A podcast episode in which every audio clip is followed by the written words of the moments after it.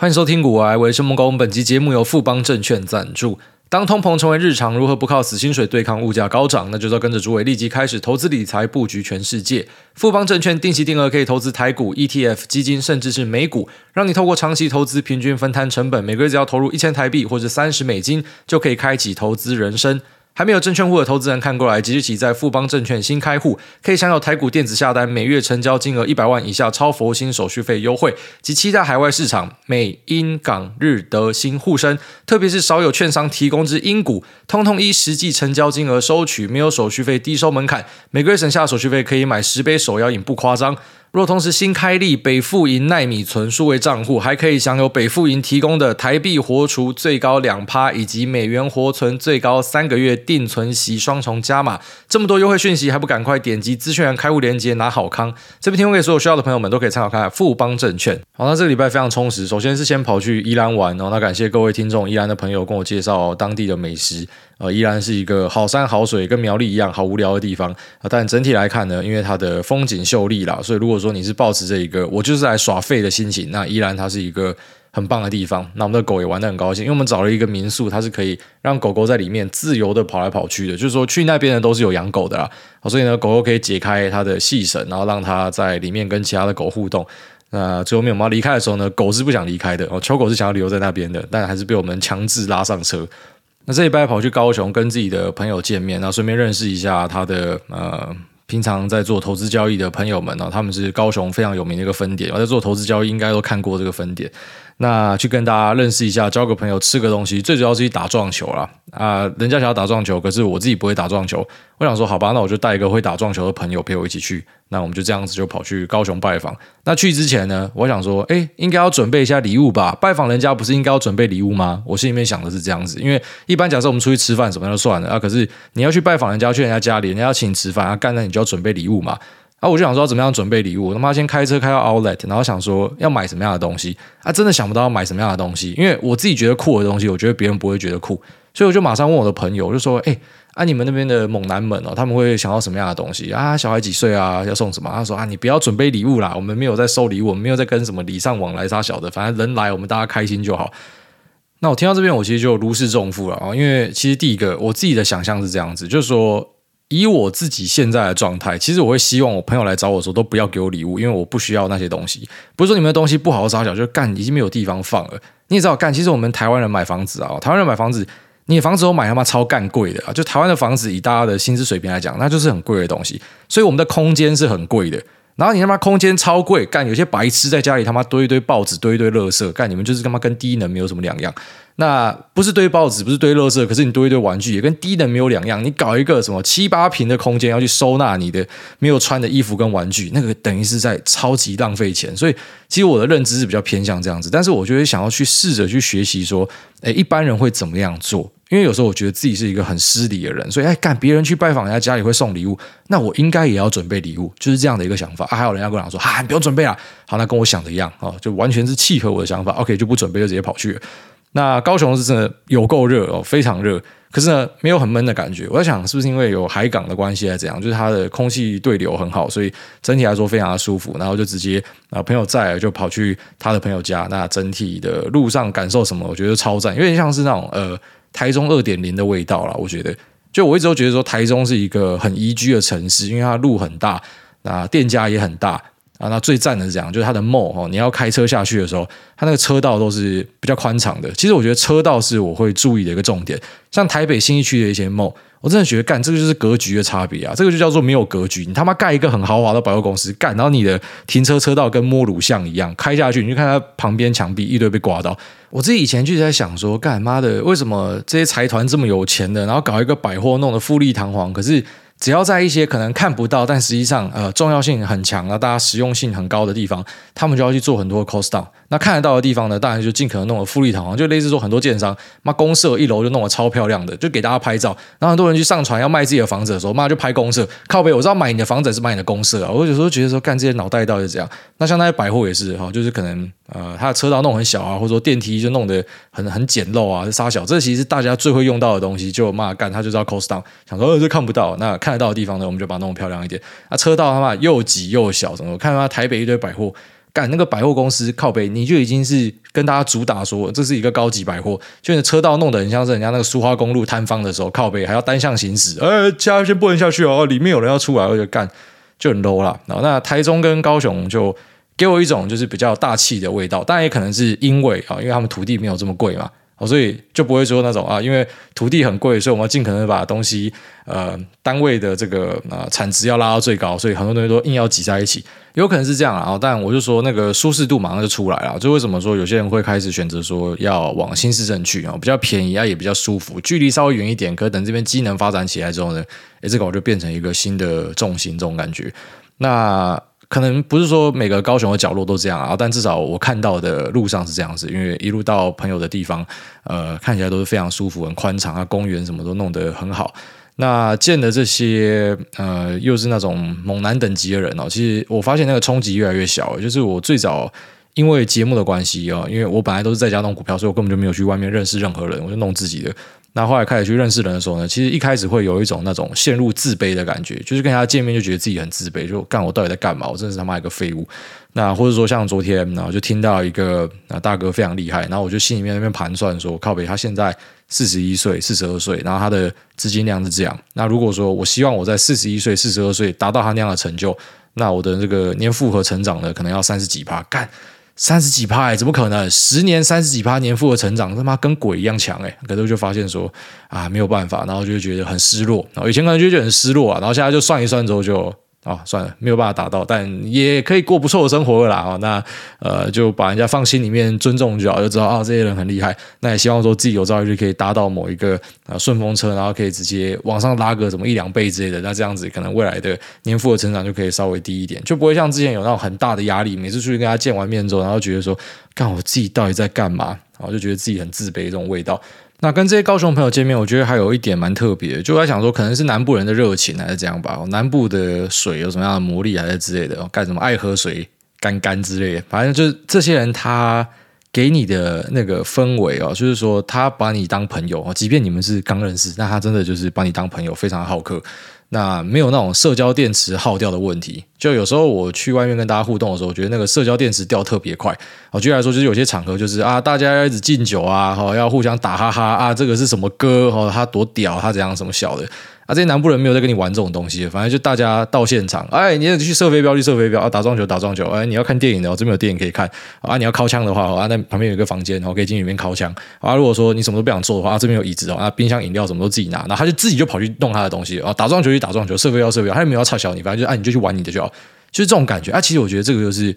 我想要的东西就是我们不用说，哎，出去社交，那好像说，哎，我要注意一下大家感受，哎，我去跟你见面，是不是要带个礼物？哈，就像有些场合呢，呃，我之所以会没那么喜欢，就是哦，什么红酒不可以喝一千块以下的，因为一千块以下是怎样？就他们很多潜规则，你知道吗？好像哎，我先拿一千块红酒出来，我就比较丢脸。可是其实老实讲，像我呃老婆的妈妈的男朋友，哈，他就是在做酒庄的，他自己有酿酒。他自己酿酒，而且他酒卖超贵，可是他会跟我老婆还有呃我岳母讲说，他那个酒不用喝那么贵啊，ten euro 就可以了，就是十欧元的，反正我们的餐酒就是这样子啊。意大利人他妈每餐就是灌一瓶，呃，他就说这样就可以。但我想说，哎，在我台湾看到的不太一样，我觉得我们台湾一些场合就会讲说，哎，你看就是大家要要拿什么样的东西，就会发现说，呃，大家比较有这种，你可以讲说生活的情调啦，那也可以讲说，呃，他们对于聚会呢也有一些呃。规则哦，虽然这规则没有明说，但我就觉得像这种东西就会给我一些压力。我就觉得说，靠北哦，妈不给大家一起出来耍废就好嘛，大家一起出来吃个咸酥鸡之类。哦，但这种南部人他给你的那个氛围就完全不一样，就他们超 free，他们真的超 free，所以回来真的没有感觉到自己的什么社交电池呃用光，然后是两天不能出门之类的，反而是回来就觉得说，呃，只有那个身体机能跟不上。哦，在搭高铁回家的时候，还跟朋友那边昂虾讲说，妈，等我回家上线，然后开打。然后真的搭回来的时候，发现干没力了，然后体力上没力了，但是精神上哎还是蛮充实的。那我觉得整个心得下来，就是说，哎，我们还是有聊一些关于这个呃投资市场相关的，虽然大部分话题不在这边，那就发现说，哎，不管是南部的猛男还是北部的猛男，其实很多观念上都一致啊。简单来讲，就是赢家思维啊，赢家就有他们自己的一套思维方式，那其实也不复杂。其实蛮多东西就是我们节目跟大家讲的东西。好，那也不是说我们节目真的跟你讲很多很值钱的东西，就其实观念就那样子。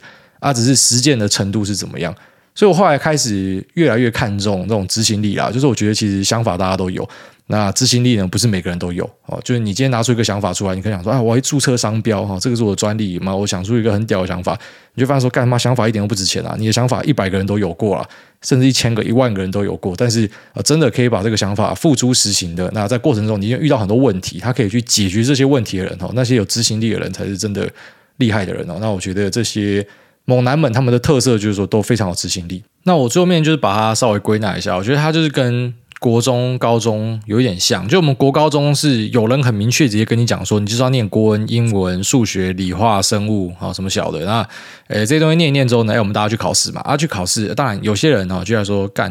他家里就是很有钱，送他去补习，所以他等于是有 turbo boost。啊，有些人呢，就是说他资质比较好，他要念不念，他还是很会考试。啊，有些人就是嘛死读硬读，他还是也会考试。那有些人呢，就是说干他会去做小抄，他作弊啊啊，就他也是很会考试。啊，就是说其实去达成很会考试这件事情呢，诶，有各式各样的方法啊。不过呢，某种程度来说，它是公平的啊。他只是说出社会为什么大家会觉得有点不公平的成分存在呢？因为出社会之后，其实你要去定义这个科目本身就是一个挑战。好，所以才说识别问题超重要的。就举例来说，我今天想要把股票做好，我要识别的问题是什么？我想要在工作上升官，我要识别的问题是什么？你要先找到你的国文、英文、数学，就是科目的名称是什么啊？有些人的科目呢，可能就叫做向上管理啊，这最近很潮的一个字。啊，有些人的科目呢，可能叫做哎，我想要有更强大的消息能力啊，那可能就用在股市里面的。那这些科目要怎么样去做到呢？其实它都是有办法从初阶开始。我觉得说消息能力，你可以最早最早就是从新闻。啊，你你会讲说新闻就是他妈出货，新闻就是反指标啊，一样。我就讲说会讲这种话的人，这个脑袋可能也是没有认真思考过。如果新闻是反指标，那你为什么不要反着新闻做？你不就发了？所以证明新闻根本就不是反指标，只是你不会选新闻，所以你就说新闻是反指标。那当你今天把新闻的能力点满了，你开始在新闻里面可以找到一些眉眉角角之后呢，你是不是就有一些消息同整能力？那当这个同整能力做起来之后呢，你就很快的可以去拿这个能力去换呃别人更进一步的东西。就是即便你可能呃你的资料源的来源哦不是很好的，但你还是有办法在里面啊，类似说那种河流的沙土去淘金，还是套到一些税金啊，拿这些税金去跟别人换东西，就会慢慢的越换越有。我看起来是这样，我发现其实每个人的起家状态都是这样子，真的很少像很多人想象的，他是一步登天的啊，他就是家里真的比较有灌给他或什么的，就像很多人会讲说，哎，什么巴菲特老爸干也是。啊、政府机要人员啊，所以他才有办法什么在这么年轻的时候去参观证交所。你要想说，靠背哦，这么年轻有办法去参观证交所的人这么多哦，这些跟政府有关单位的儿子们这么多，那为什么只有一个巴菲特？就是不要整天去仇视别人说，好像别人都是靠爸然后杀小的。就是你如果说真的陷入这个圈套的话，你就会变成你整天都愤恨不平，然后后面发现每天都跑去新闻的留言区下面，然后发表一些很负面的言论，就每个新闻出来都先酸人家一顿。我觉得这个是很没有意义的。事情，那我自己在努力的方向就是说，我知道呃这些科目在哪，我已经可以去定位出来科目在哪，然后这些科目要怎么样弄更好，就是你自己一定是要投入很多的执行力，然后把它转换成呃有价值的东西，然后就可以换到更多东西，而且换到最后面也会发现说，嗯、就要说以我现在自己的状态，我觉得已经接近了，就是说我已经可以拿到很多呃很前线的东西了，可是其实你会发现说，你到这个位阶之后，就有点类似我们看猎人的漫画。你到下个地方，干你本来以为最屌是幻影旅团，然后最后发现说蚁人的世界是是不一样的世界，就他那些人随便一个可能竟然都可以把这些幻影旅团打到爆掉之类的，就会类似这样子，就是你只是到一个更大的池子去，然后更多的竞争。虽然在过程之中，可能你的生活已经慢慢的走向呃，你已经不缺任何东西了，但是它还是无止境的挑战啊。我感觉是这样子，那我就发现呃，为什么这些人他们都可以看起来。嬉皮笑脸哦，快快乐乐，那慈眉善目哦。当然，一部分就是因为干妈老子口袋有十亿百亿，我一定也是慈眉善目哦。但你口袋要怎么样有十亿百亿？你以为你可以随便给人家十亿百亿，然后他就可以维持下去嘛？那你就不会看到美国这么多什么乐透得主，然后很快把钱赔光了嘛？就他守不住，人家那个知识是不够的。那我觉得这些可以看起来毫不费力的猛男们，他们的。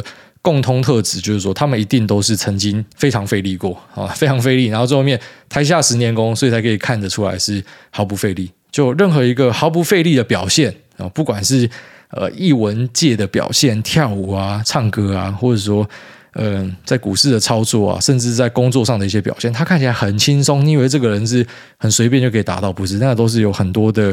血汗在背后，只是可能没有跟你讲，他也懒得跟你讲。他到某个阶段之后，他也懒得跟你去讲这个东西，反而跟你聊啊、山水啊，啊今天去哪玩啊，快乐啊，好吃个饭啊，啊这个花椰菜炒得很不错啊，就他也不会去跟你讲那样的东西啊啊，不讲不代表说他没有经历过，所以我最后会发现说，其实大家都有经历过那样子的东西。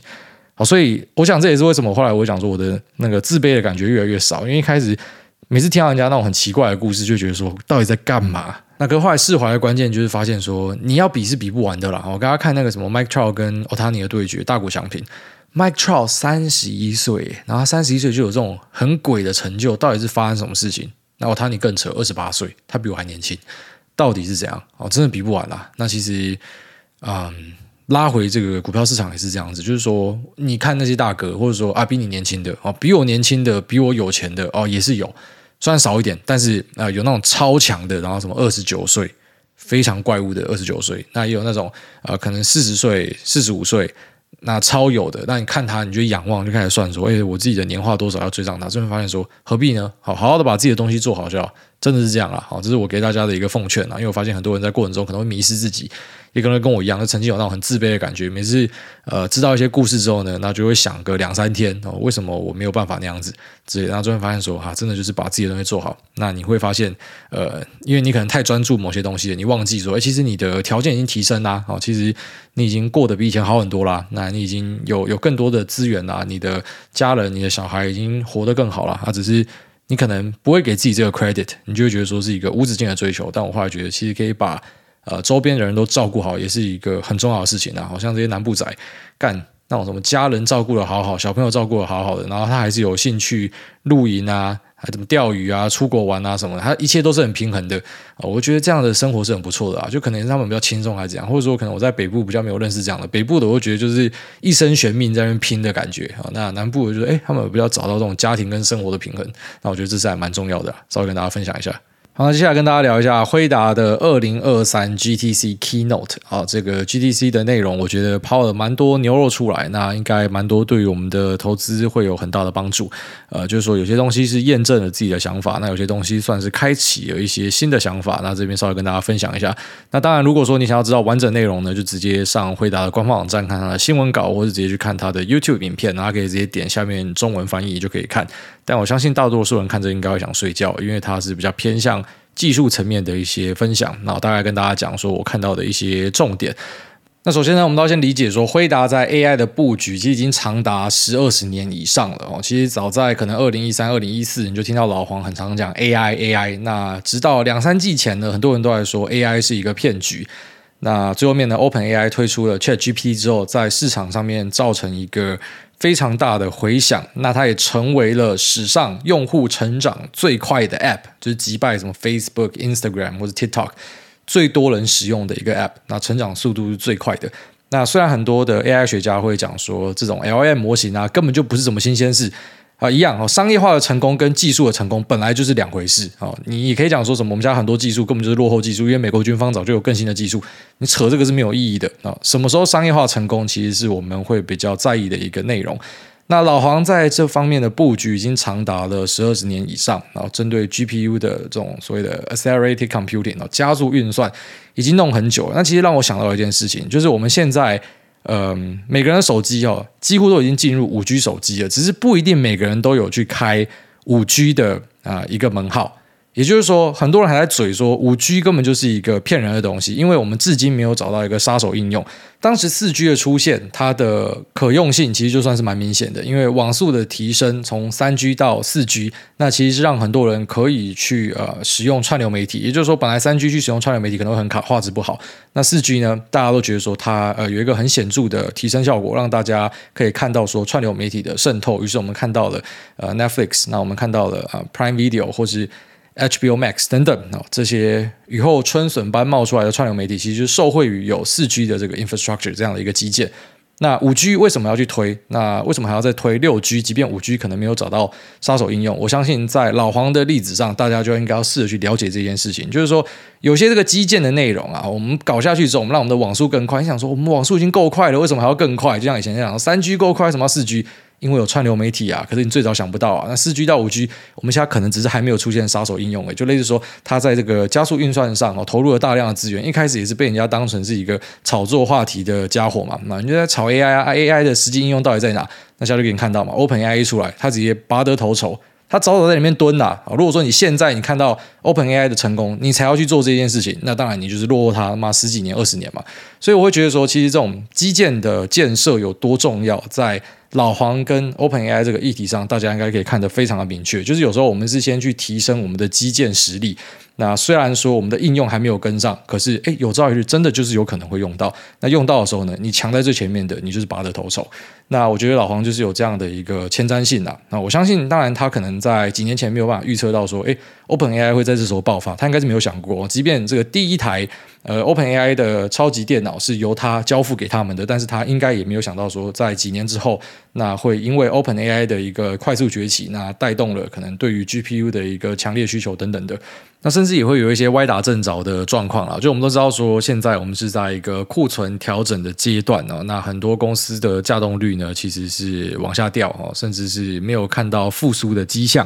有打底啊，可是这个复苏是看不太到。但举例来说，哎，这个 GPU 呢，好，除了这个最先进的，可能是丢在三五奈。那可能只有二奈，但是呢，也有部分是丢在七奈啊。那像呃七奈的这样的伺服器晶片呢，就会因为说市场大量的关注，很多公司要切入，那可能未必要用到最先进的东西，那它要使用到这一部分，那这个七奈的稼动率问题就因此解决了。所以有时候一个东西它可能会造成的蝴蝶效应是我们没有办法想象到。好像最近听面板圈的朋友有聊到一个蛮北烂的东西，就是说中国它封城封了两年嘛，那这两年的期间，其实他们对于各项的管控都是很严格的。所以呢，中国人其实超喜欢打网咖，哦，就有点类似说，可能十年前的台湾就很多人喜欢打网咖。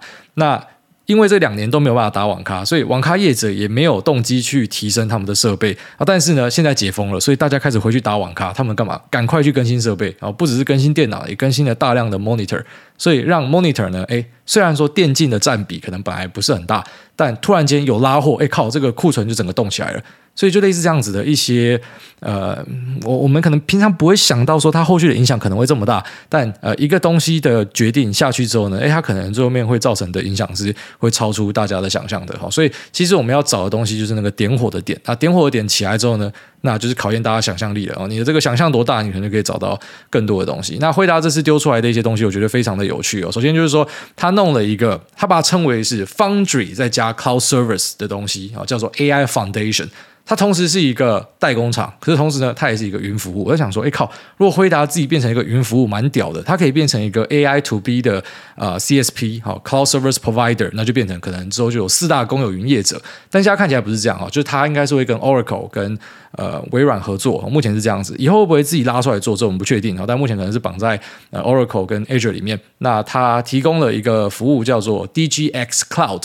那这个 DGX Cloud 呢，就是可以让各大客户去呃注册，那你付每个月三万七千美，好，那你就可以去使用它的呃 GPU 的运算效能，这里面有 H 一百 A 一百的啊、这个 Tensor Core GPU，那你可以去训练出你们自己企业所要用到的呃各式各样的模型。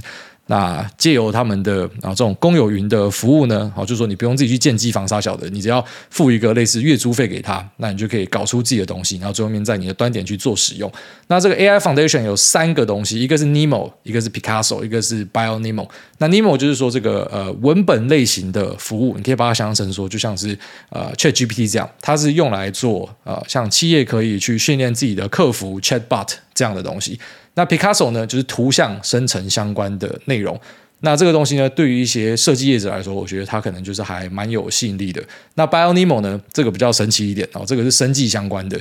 那你稍微看了一下它的呃 GTC 发表，就知道说，诶，这个东西是可以拿来，就要说它可以去识别啊，什么一个病毒的什么蛋白质，它的架构是怎么样？那我们该怎么样去开发它的疫苗？然后它可以把本来你需要用人工辨识的东西，然后缩短。呃，开发时间到很短很短啊，因为透过呃大量的电脑运算效能呢，那直接让大家的药物开发时程变得很短。那已经有一些药厂在跟他合作，比较知名的可能就是 AstraZeneca，我觉得未来呢可能就会使用 AI 的服务来协助新药的一个开发。那根据他的说法呢，这可以有效的去节省大量的成本。所以呢，他把这个称为是一个 Cloud Service Provider，然后外加 Foundry。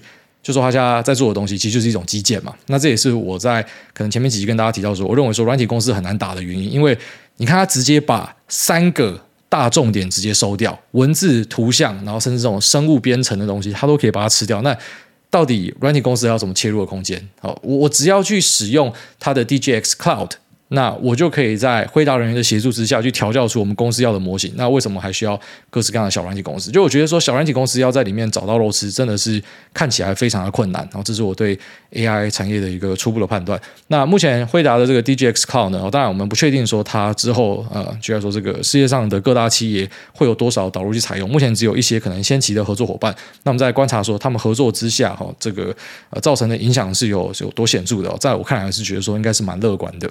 那那除此之外呢？哎，它也推出了 Inference 晶片哦，这些推论晶片。那推论晶片呢？它把它呃拆成了四种配置：L 四 Tensor Core、L 四十 GPU、H 一百 GPU 跟 Grace Hopper。那其实这个东西就有点类似说老黄的刀法，他本来就很会把东西切开。那我觉得这个大家就不用了解太多。反正简单讲，就是说，呃，不管是在影像的处理上，然后图片的处理上，那或者是大型语言模组，那跟还有一些什么神经网络的配置上啊，就是说每个推论电脑可能都有它适配的地方。那老黄就是把这个产品线给切割出来啊，所以推论晶片也有推出来。那训练电脑 AI 模型呢，就在前面的 AI Foundation 也有推出来，所以直接把整套 solution 从训练到推论都给大家。那再来一个蛮酷的东西叫做 Coolito 啊，这个我可能还要再跟 Foundry 的朋友稍微讨论一下，才知道说这个东西实际上的影响有多大。那目前初步看起来，根据老黄的说法，他是跟台积电、新思科技、ASML 合作，那呃弄出了这个 c o o l i t h o 韩式库呢。那这个东西是运用 NVIDIA 的 H100 GPU 去协助啊，在半导体的制程上。微影技术的效率呢，会达到四十倍，然后再来就是说，在这个能耗上呢，会大幅的下降啊，它的效率是更好的，那它使用的能源是更少的。因为以前假设说要去开发一个光罩的话，会使用大量的 CPU，然后要花两周的时间。那如果今天是使用 GPU 去做的话呢，八个小时就可以做完，那可以省下大量的资源、大量的能源。所以对于很多企业来讲，当我们今天进入到先进运算的时候，如果说我们是使用大量的 CPU，那其实啊、在摩尔定律已经被推到一个极限的状况之下呢，你要更多的运算，其实会产生的问题是你能源不够，然后能耗可能是很惊人的，然后再来就是说散热的问题要去解决。但如果用 GPU 呢，哎呀，可以好像去解决这样的问题。那这个是它的一个宣称的，那实际上到底怎么样，我可能要稍微确认一下。但我觉得听起来蛮酷的，就是说未来可能进入两奈米或者其他更先进的制程呢，搭配辉达的啊、这个训练电脑 AI 呢，可能可以去呃有一个更显著的改进。非常显著的改进啊！实际上是跟它 demo 的东西一样吗？这个我可能要再稍微确认一下，因为听起来真的太吸引人了啊！除了说这个开发时间。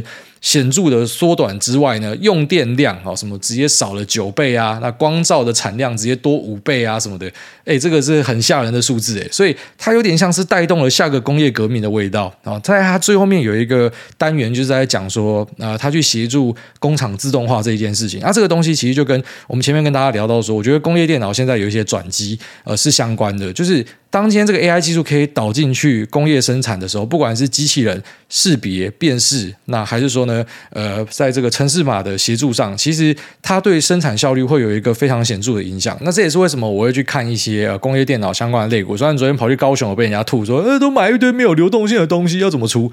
没有出，我就说妈，老子今天套牢，我就是纯股族，嘿，套了就是纯股族，哎，大涨的时候就说，你看吧，我早就已经布局好。然后题外话，反正总之就是说，这个工业电脑，我觉得可能会产生一些机会啦，因为它本来是在市场上，大家认为说，诶，那个量都这么小，这么鸟啊，那在这个工业自动化的改善呢，其实你注意到说，很多企业是没有动机的，但在肺炎之后，我觉得很多东西是改变的。那呃，可能以前。我们台湾的人力是比较便宜的，所以呢，有时候我们会觉得说，诶，欧美人是白痴吗？为什么你们要用洗碗机？啊，那十年之后，大家开始人力变贵之后，才知道说，废话，当然用洗碗机啊，神经病，为什么不要装洗碗机？可是其实以前我们是没有这样的观念的。好，那这个工厂自动化也是一样，就当今天我们注意到说，哈，像欧美有很严重的缺工问题嘛，台湾其实也有。那这个缺工问题，其实让很多业者开始去思考说，诶，是不是我们其实要做更多自动化的内容？好，那这个自动化的内容呢，在 AI 的帮助之下，哦，其实我觉得它会加速它的导入。就是说，最主要还是说，呃，企业们他们开始注意到说，AI 是可以的。好像台湾的一些公司老板呢，他们把 AI 导进去晶片设计，导进去呃，他们在产线上的应用等等。那发现这个东西有用之后呢，要怎么样去采用呢？好，当然有些东西是不可以直接连到云端去嘛，它可能就是说在工厂作业里面使用。我以后就是每个节点哦，每个生产节点我都要他妈插一台电脑在那边。那这个电脑呢，诶，它有些可能是。呃视觉辨识啊，有些可能是帮我分门别类哦，这个每个产品怎么样快速的做分类，啊，有些可能是在生产的流程上，我去帮忙记录各种数据，然后直接在产线上就去做一个优化。那所以呢，它是一个软体跟硬体的结合，就是说，当他们注意到这些 AI 的机会，要把它导入到他们的生产环境的时候，它就需要这些工业电脑厂。好，那这些工业电脑厂，呃，包含但不限于啊，可能有些是做呃，举例来说这个自动化设备的，那有些可能是做治安设备的啊，那有些可能是做运输设备的，那有些人可能是机械手臂啊，那每个东西假如说都可以把 AI 的软体导进去啊，软硬结合的话呢，那我觉得它其实会对整体的生产效率造成很大的一个改变。那这个。这个东西本来啊，就来说，我今天要去开发一个 AI 软体，我也要花不少钱嘛。啊，虽然说之前可能会有一些什么电子五哥、十哥，他们有自己的 RD 可以帮你做调教或啥小的，但是惠达现在直接出来这样一包做，然后让呃企业可能可以直接跟他合作去搞一个 solution 出来啊。这个模型训练出来之后呢，我直接导进去我的终端 Edge Computing 里面，然后就可以直接在我们的啊办公室或者我们的工厂去做使用。我觉得对于这些企业来讲，它是很有诱因的东西啊。所以可能可以去注意一下，可能下一个这个工业的大变革就在角落。那我们现在可能注意到的东西是，呃，蛮多人是看到 To C 的内容啊。我们现在可以去呃快速的去做简报啊，快速的去做重点整理或什么的，呃，甚至写一首歌。然后，但在工业生产上，我觉得呃爆点可能也是接近的。这个我们可能在后面再持续跟大家更新。不过我们有看到辉达在后面花了。很大的篇幅在讲这个 Omniverse，然后再讲工业自动化。我认为说，哎，这个东西一定会开始被大家注意到。就等哪一个大企业开始他妈导入之后，然后发现说，哎，这个投资非常划算，全部人就会跟进了。哦，大概都是这样子一个情形。好，那这节目到这边，我们就要进入 Q 的部分。地位靠真的很大诶，他说台湾巨鸟强森，想问大家对于直播鬼才 Toys 有什么样的看法？诈赌贩毒被关过，但还是靠着个人魅力直播，有梗耐看，人气越来越高。近期饮料店也是风生水起，撇除犯法那块，是否他有些东西可以值得我们学习？你不要看，那真的很大 Monster。啊，那当然，这个犯法我们是不鼓励的啊。不过就是说，其实流量的掌握上啊，啊，你知道流量这件事情，人气这一件事情，它本身也是一个才艺，只是这个才艺难以去量化，所以很多人就会用比较鄙视的角度去讲啊，那个不就是一个红人，他不就是一个网红？没有，其实成为网红比成为呃某个专业的专家，我认为更难，因为它有更多的随机性，然后所以。当他今天有一些特性可以让大家喜欢他，那即便是在台湾这种地方，就大家非常在意私德的地方，台湾是一个非常在意私德的地方，就是你什么政治人物去啊睡别人，然后说大家就会去批斗你。虽然在我看来一点都不重要，我多次跟大家强调，我根本不在意你的私德。就我知道每个人其实都有一些 dirty little secret，只是你有被抓到而已。所以你只要好好的把你的工作做好，在我来看是最重要的。你私下干几个人，妈不干我的事情。除非你做这件事情跟你的工作会有影响，那可能才是我们要去介入去讨论的。不然我觉得，你私下要干嘛是你家的事情啊。那退子的东西，我就有看过他的那个美食公道博，我觉得蛮鸡掰的，可是很好笑。好，大家讲下面这个，我爱台湾，台湾会更好。他说，如果可以施行教育，国民老公谢梦工，哎大你好。那某个晚间开在直行道跟前车保持一车距离，忽然有特斯拉从左转车道快速驶来，因为他冲很快，又被前左转车挡住，超车要抢入我的直行道，我闪灯暗示不要过来，却被强行插。这位车主不满被闪灯，开始急刹。挑衅，我差点撞上，心想如果今天保全险还不他妈直接屁股给他干下去吗？再让警察保险来处理，顺便看看车主长什么逼样，请问大会怎么样处理？那请海大用肥宅的声音说，不是肥宅声音就是我的声音啦。桃园七七六一二车主，祝你去红干啊，迟早踢铁板。不配开特斯拉，不要丢特斯拉脸。祝爱大好人一家平安，诺亚平安长大。不是，所以你也是开特斯拉，那你觉得他丢了特斯拉车主的脸是这样吗？好了，那诶，针对这种交通争议哦，然后就之前不是有一个影片吗？那开小货车，然后他被人家那个宾士插车啊，插进去之后呢，他就不爽，就去逼人家车子，然后后来就下来打架嘛。其实我这样跟你说啊，你在路上啊，假设说你真的要起冲突的话，不管谁对谁错，我觉得说他插你车道。在客观上是他错，可是你后来跑去逼车逼他，你去闪灯闪他，其实你就是想要找麻烦，就是你就是要跟他干啊。那一般遇到这种事情就是这样，就是你要干就干到底。就如果你真的要在那边跟他惹事情的话，你就是说老子今天时间多，我就是陪你耗。我就像讲的，老子有全险，他妈我就陪你耗。我就是撞到之后，然后警察来，我就想说，呃，我刚刚真的太紧张，我不能踩到油门，我真的很紧张，我被吓到。啊，其实不是，就是你就是要给他一点惩罚或什么的，就是你要跟人家玩的话。哦，那你就要做好心理准备，会有一些后续的麻烦，就是公亲变事主，就是这种感觉，就是你本来可以哈，我就让他了，就算了啦。那另外一种就是说，不行，我就不要让，我就是要给他一个态度矫正啊，其实像我自己以前是比较偏向后者，就是我会觉得说要给这些人一些惩罚。好像我每次过红绿灯的时候，就说嘛，很多计程车哦，最近有改善啊，但是以前就会很明显，你过马路的时候最不会让你的就是计程车哦，就是他会直接这样切线，而且你们是职业车驾驶，我觉得说干。你今天他妈撞死我就算了，干你撞死别人家小孩怎么？就你会觉得说，哎，你要帮这个社会做一点事情，所以我就叫他下来，每周叫他下来拍他车子。啊，你有种忍下，就你下来你说你要真的跟我打，那我就跟你拼了，干我死了算了。就以前我真的有这样的想法，但我觉得后来就不会有这种想法，就觉得这个生命诚可贵哦。就是我可能真的会遇到一个疯子，或者好，我真的遇到一个，然后我我态度矫正他啊。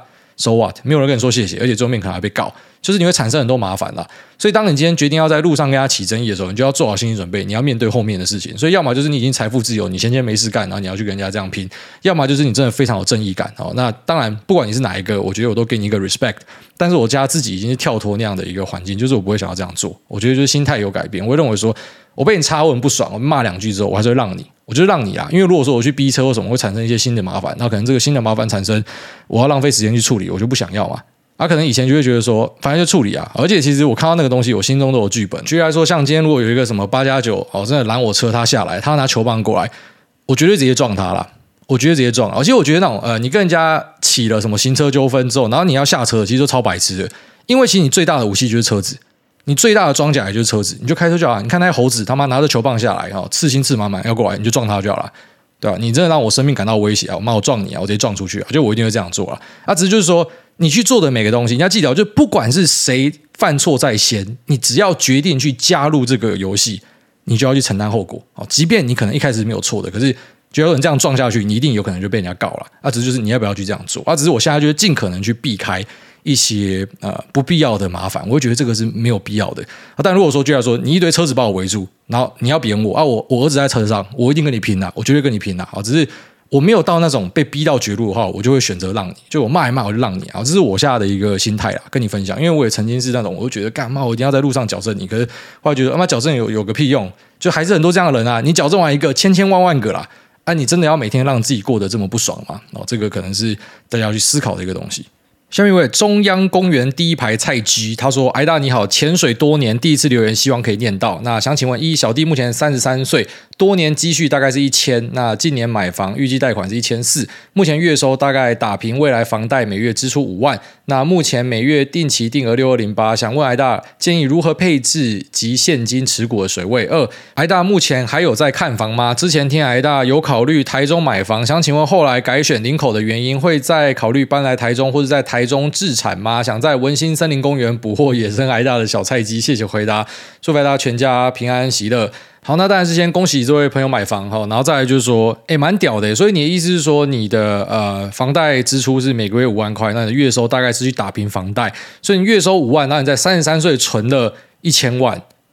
这是杀小啊，这个其实蛮屌的。这这他妈这是怎么存的啊？这是你完全就是喝露水，是不是还是怎样？好，那我们先不讨论他是怎么样可以存到这样一笔钱，我们来回答他的问题。他说他目前每月定期定额已经有六二零八了嘛，好，就是说台湾的五十大公司的配置，所以就是一个稳健的配置。那该怎么样去做其他的配置跟现金持股的水位啊？当然，如果你对投资不是很了解，直接买大盘是一个不错的选择啦。那现金要扣多少呢？这个很见仁见智啊。在我看来，我自己会准备半年到一年的紧急预备金。所以紧急预备金就就是说包含自己的房贷支出、小孩的学费，那自己的一些日常开销什么，就是你去算一下，你过去的半年、一年，你大概每个月平均是花多少钱？那算出来之后呢，就把这个钱啊累积起来啊，就是说半年的总开销、一年的总开销，然后放在某个活存里面，就不要动它。也就是说，我今天假设突然出事情的话，我有半年到一年的时间可以周转，我就是可以。去，甚至在家耍废都没关系哦，因为我有一笔钱可以烧。那烧完之后呢，才会烧到我的投资，可能要卖东西或什么的。就是我自己会这样去做一个规划。当然，你要抓更长也可以，就是看你是呃怎么样去做一个设定啊。但我自己是抓差不多半年到一年，然后其他的钱呢，我觉得全部拿去投资哦。这是我自己啊，但我知道不是每个人都这么激进哦。他可能有些就是配一点定存啊，买一点固定收益啊，然后买一点股票投资啊。这都很看人呐、啊。那我觉得以你的案例来讲，你可以呃三十三岁，然后存一千，你不太需要问人家理财问题啊。然后第二个说，目前还在看房吗？没有哦，就是我在台湾不会再去买另外一个房子了。其实本来在林口买房也是一个意外啊，就是说小孩生的时候，然后才突然觉得说，哎，不然就买个房好了哦，不然本来是没有这样的一个打算啊。就在我看来，呃，房地产我已经聊过嘛，就是我认为这是一个住房的支出啊，所以呢。不管是租金还是说是缴房贷，对我来说就是一个住房的支出啊。如果说今天这个租金是比你缴房贷的来的贵的话，那你有头款，那当然就直接买下去。所以我看房地产，我是比较用这种。呃，冷静的角度看，就不是觉得说什么啊，一定要想要买，不然以后买不到啊，不不什么的。就在我看来，就是住宿就是一笔开销。而且其实我不是说什么全年都在台湾，所以我对那种房地产的依赖没有这么高啦，就不会想说再额外买房。那为什么会那时候看台中呢？因为我老婆想要去吃台中的那个皮诺可可，然后很多人应该都知道，就我帮这家免费广告了，不知道他妈几十次了。反正就是我老婆真的非常爱这家餐厅，然后爱掉，她说要直接住台中哦，最早是这样，然后突然有朝一日跟我讲说，她觉得好像已经吃腻了。所以吃腻不是说什么他不想吃，他下次只要经过台中来说要吃，但是说好像没有真的要每天吃，所以就不用住台中了。真的就是因为这么智障的理由，我们差点就要搬去台中了。好，所以最后面就还是呃找林口这样，因为林口本来是我搬来这边，然后先跟我的伯父租，哦，先租了一年，然后住了喜欢之后，我们就想说，哎，不然就待在林口。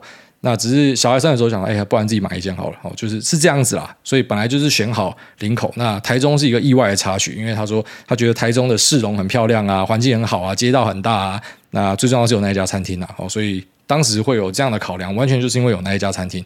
好，那下面一位这个小右同学，果然不能这么幸福，挨大挨大，我老大。果然就像挨大说的，太过幸福的时候就要让自己痛苦一点。小弟遗忘挨大的谆谆教诲，现在爆掉了。对象在情人节前一天说我们只适合当朋友。相信挨大现在应该要学华仔说的，想你就敲 I miss you，还是要学挨大说声干你娘，一切就没事了。那或是像台南 Josh 一样发愿，那如果持续幸福，我愿意一年不再来留言。请挨大开示，感觉学会被挨大干到起飞。祝诸位好人一生平安。不是啊，这个看起来就是妈的皮蛋啊，就他被人家。甩了之后呢，然后看起来还可以那边留言发一些干文啊，这应该就是没有什么问题啊，我连安慰你他妈都懒啊！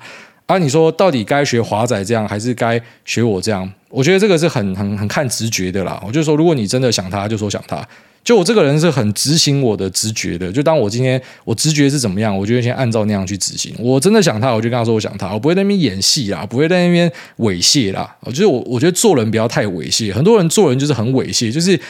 你随时让人家感觉说你有一些意图，然后你又不把话讲清楚，不然就是你话中有话什么，这个真的是很要不得，就是很很恶心、很猥亵。我觉得做人不要猥亵。我觉得如果你真的觉得你想他，你就说你想他，我就不要搞一堆有的没有招式。啊，如果说你觉得，哎，我现在可以真的好好静一下啊，就是暂时不要跟他联络，也不要看他的东西啊，专心的打你的电动什么的。我觉得就相信自己的直觉啦，哦，就是感情这种东西，没有人可以给你任何的答案哦，完全就是相信自己的判断是最好。那也祝你顺利啊。下面这个。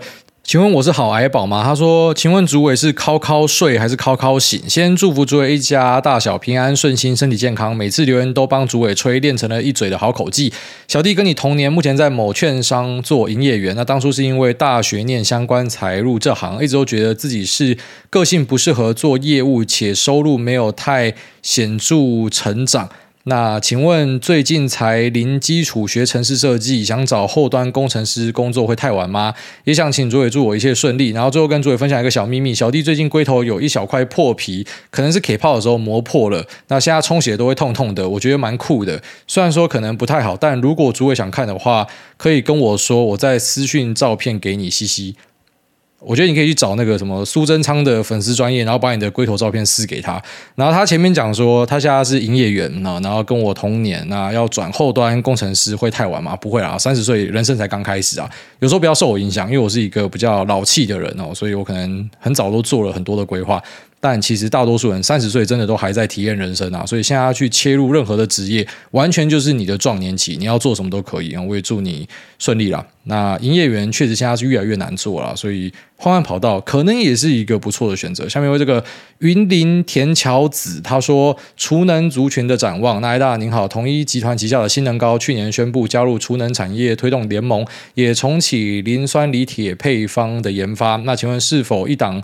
低价可留意的储能概念股呢？谢谢。诶，新能高它做的东西比较偏向消费电子的东西哦，像之前就是可能 AirPods 的里面电池等等哦，这种呃消费性的商品。那你说储能看这个有点怪怪的，因为储能一般会看的东西哦，随便举例啊，当然这不是任何的股票推荐啊，就可能宏德能源啊，那那可能是云豹啊，那可能是北基啊，就怎么会看到这个怪怪？可能中兴电啊，就是你看储能应该是看那个啊，你看消费性的电池可能是看这个，就是有时候不要有太。莫名其妙的联想，还是要去看一下他本业做的东西是什么啊？如果他今天真的是要去切除能的话，你要看一下他的展望是怎么样啊？他真的要去做呃储能的话，他有没有这个暗场的空间啊，或什么？很多东西要看呐，就不是说什么他签了一个什么备忘录，还是说什么去宣誓加入一个联盟，干嘛这个股价就要飞天了啊？可能题材会这样炒，但实际上这个公司的营收呢，诶，还是要去看一下，说目前营业状况是怎么样会比较好。下面有这个宝宝兔他说看完致富心态了，我有地方还看不懂，不知道是阅读障碍还是我尚未参透。所以决定立刻开始二刷，谢谢诸位推荐好书，好不客气。下面有这个汤圆是恰北北猫，他说五星吹捧优质节目，推荐大家 Apple TV 二零二一年推出的一部电影《天鹅之歌》，讲述科幻复制人的题材。电影将科技、生活、自然环境、色彩运用完美融合在一起，拍出唯美的场景。那情感的表现也非常到位细腻，电影的最后一幕很让人揪心。好，感谢这个，我再把它放入清单。下面有这个萨七耶梦工老公直接跳过，那留言超长的。下面有这个徐满。好，CD 够久，念一下，喵喵喵汪汪，诺亚进来玩，挨大好久不见，我来问几个问题：一，挨大家墙壁是不是有很多凹洞？感觉蛮常被夫人干在墙上。二，以后可以多放诺亚进来吗？那集出现的时候，挨大整个父爱喷发。三，去冰岛会不会喝全世界最好喝的可乐？如果有喝的话，可以在 IG 当个美食评论家评论一下吗？四，古埃的 logo 有什么设计意涵吗？每次听节目都会想到，都很好奇。五，挨大跟犬爷经营的青旅是古早极速叶配的茄子吗？最近听到资工经理人访问的节目，突然。发现好多东西是对得上的。六，绩效是不是打赢夫人的？就这样，CD 完后见。那还是祝全家大小一家平安。下次浮出来的时候，应该就是祝挨大生日的时候。拜拜。好，那一个一个回答。第一个，墙壁是不是凹洞？没有凹洞。那常常被盖到墙上，对，没错。然后第二个，呃，可以多放诺亚进来吗？没有啦，不会啦。就儿子那时候是刚好，他就是跑进来了嘛。因为类似说那个之前不是有一个英国还是哪里的？呃，官员然后访问的时候，就是有有小朋友冲进来，其实那个场景是还蛮类似的。那去冰岛会不会喝全世界最好喝的可乐？会，大家都说什么他的可乐超好喝。那会不会去做美食评论？这一定要评论一下的。那 logo 什么设计意涵？其实没有，那个是朋友帮我设计的。我就一个朋友帮我画完之后就送我。那再就说这个呃青旅是不是古早的那个茄子？对，就是那个茄子啊、只是现在我已经是退出了，就是我没有在那边弄啊。是对，就是他讲的这位朋友，然后他现在是在那边经营哦，是他在做管理。那我跟他也是很好的朋友啊，他也是我之前聊到，就是说，呃，他刚入门股市哈，那我帮他介绍一些这种呃股市里面的厉害的角色，因为我发现这个家伙他一点耐心都没有，所以他没有办法做我的方式，我就介绍人家教他当通什么，然后后续有各式各样的发展啊。其实他不管做什么都是有那种大起大落，这个人就是很很神经病的人，那只是现在就是还好说有找到自己的一些方向了，也在持续的精进中。那绩效是不是打赢夫人？屌打，然后屌打，就是今年到现在绩效呃好到不可思议哦。当然现在不要棋子差这么快，我们等年底结算再来跟大家分享。但今年至今是非常好的哦，是应该是史上最好的一次啊。下面因为这个是浩浩不是资浩，他说是不是真的有所谓的新手运？哎，大家你好，上周五我的朋友肉包的女儿 A.K.A 麻薯包拿爷爷的手机来玩，在下午麻薯包的爷爷检查股票库存时。那赫兰发现库存多了一张神盾，麻薯包也因此达成在只有十一个月大时第一次买股票就上手的成就。然后本周一神盾还摸涨停，请问大，这是不是就是传说中的新手运呢？祝挨大全家平安。诺亚第一次买股票就赚钱，谢谢。呃，对，这可能就是新手运的一环，就是有时候新手不会想太多，看到某个东西特别吸引他，点下去然后就涨了。诶，它背后的机制是什么？我们不知道。就类似说，Love GG 为什么每次买一些东西就会造成全球的浩劫？我们不知道，但。